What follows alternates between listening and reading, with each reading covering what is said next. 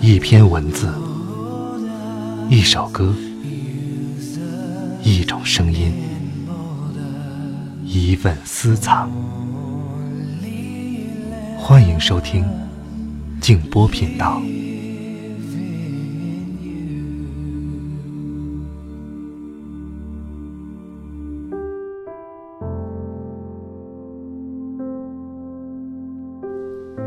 五岁的时候，妈妈告诉我，人生的关键在于快乐。上学之后，人们问我长大了要干什么，我写下快乐。他们告诉我理解错了题目，我告诉他们，是他们理解错了人生。晚上好，朋友们，我是静波。欢迎来到静波频道。刚才这段话出自约翰列侬。今天晚上的文章是来纪念林清玄先生的。我觉得，读先生的文字，像是在给自己的心灵做一次按摩，是一场自我的疗愈过程。对于生活在花花世界这个俗世的我们来说，是一个不错的选择。我选择了一篇他在一九八二年发表的文章，叫做《断爱尽涅拿》。这篇文章所描述的一个情境，和我们今天即将过年的这个氛围特别相似，所以邀请大家一起来感受一下。如果你想听到更多的节目，欢迎通过微信公众号搜索添加“静波频道”。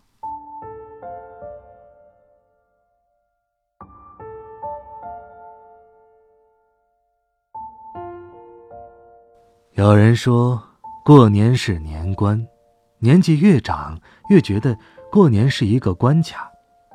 它仿佛是两岸峭壁，中间只有一条小小的缝儿，下面则水流湍急，顺着那岁月的河流往前推移。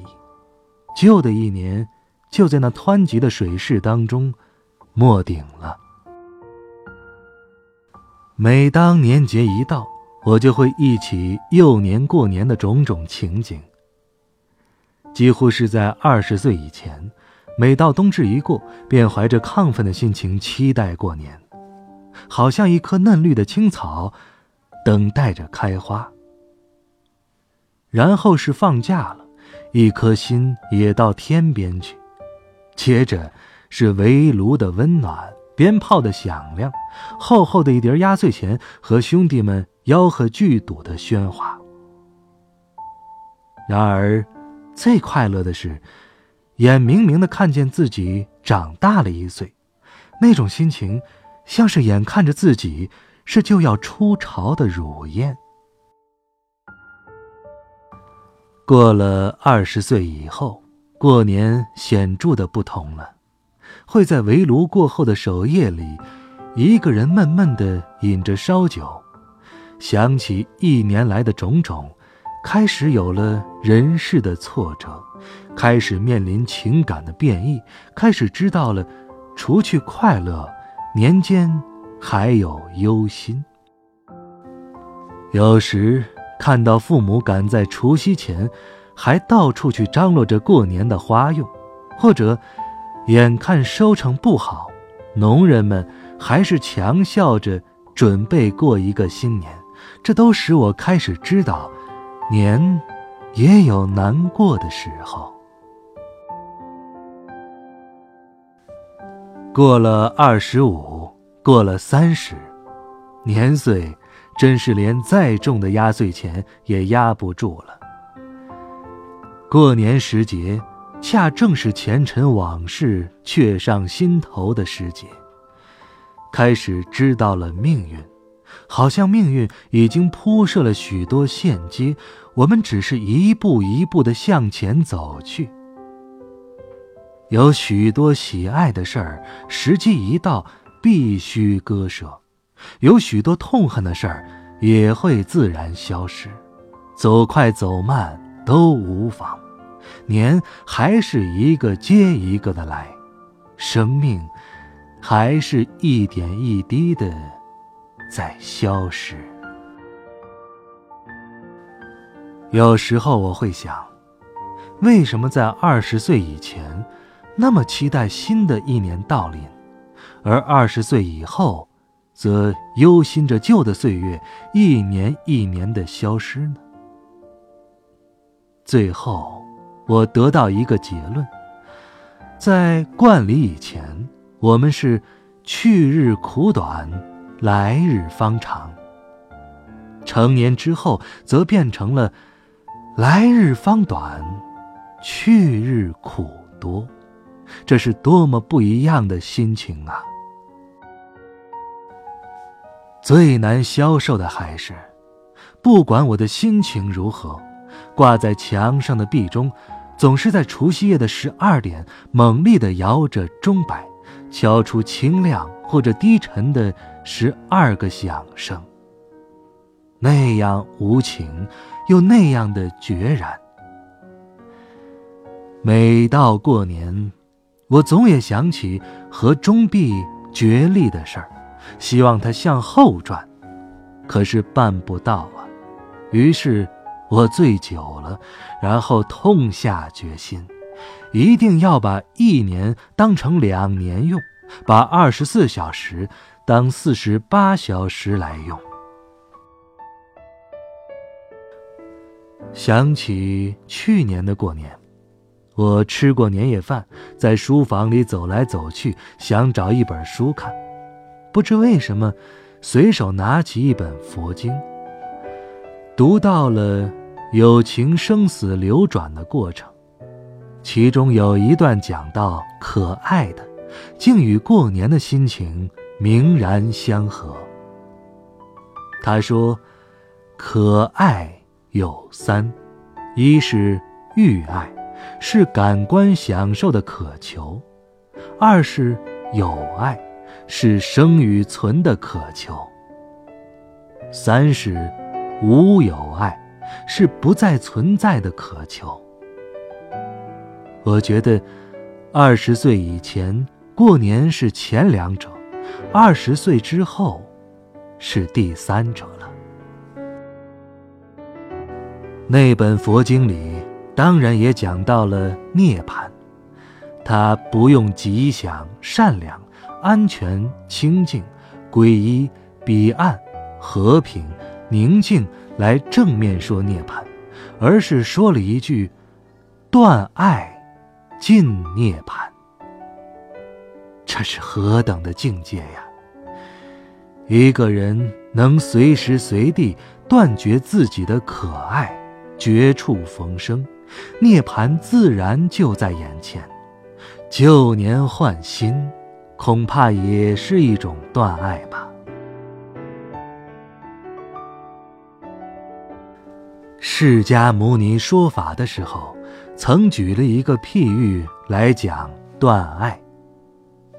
他说，有人在旅行的时候遇到一片大水，这边岸上。充满危机，水的对岸则安全无险。他想，此水甚大，此岸危机重重，彼岸则无险。无船可渡，无桥可行，我不免采集草木枝叶，自作一筏，当得安登彼岸。于是，那人采集草木枝叶，做了一只木筏。靠着木筏，他安然抵达对岸。他就想：此筏对我大有助益，我不妨将它顶在头上，或背负于背上，随我所知。举了这个例子之后，释迦牟尼指出，这个人的行为是错误的，因为他不能断寿。那么，他应该如何处置呢？佛陀说：“应该将筏拖到沙滩或停泊某处，由他扶着，然后继续行程，不问何之。因为筏是用来嫉妒的，不是用来背负的。世人呐，你们应该明白，好的东西尚应舍弃。”何况是不好的东西呢？由于读了那本佛经，竟使我今年的整个想法都改变了，也使我在最有限的时间之内，因为敢于割舍，而有了一些比较可见的成绩。过年何尝不是如此？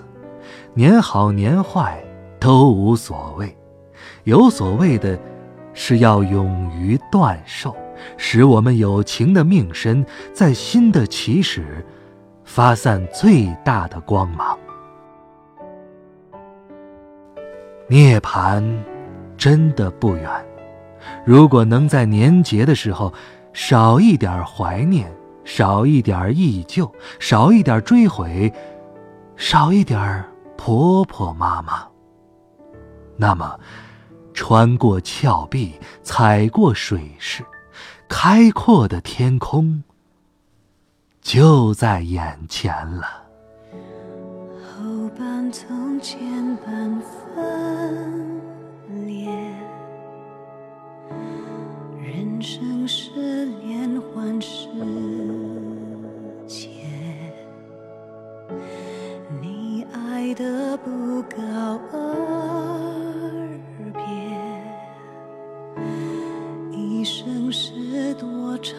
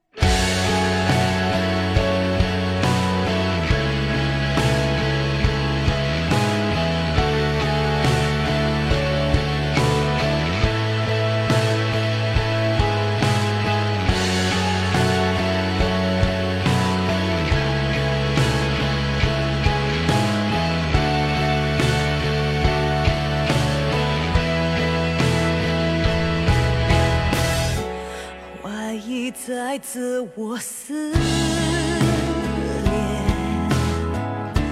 人生是无尽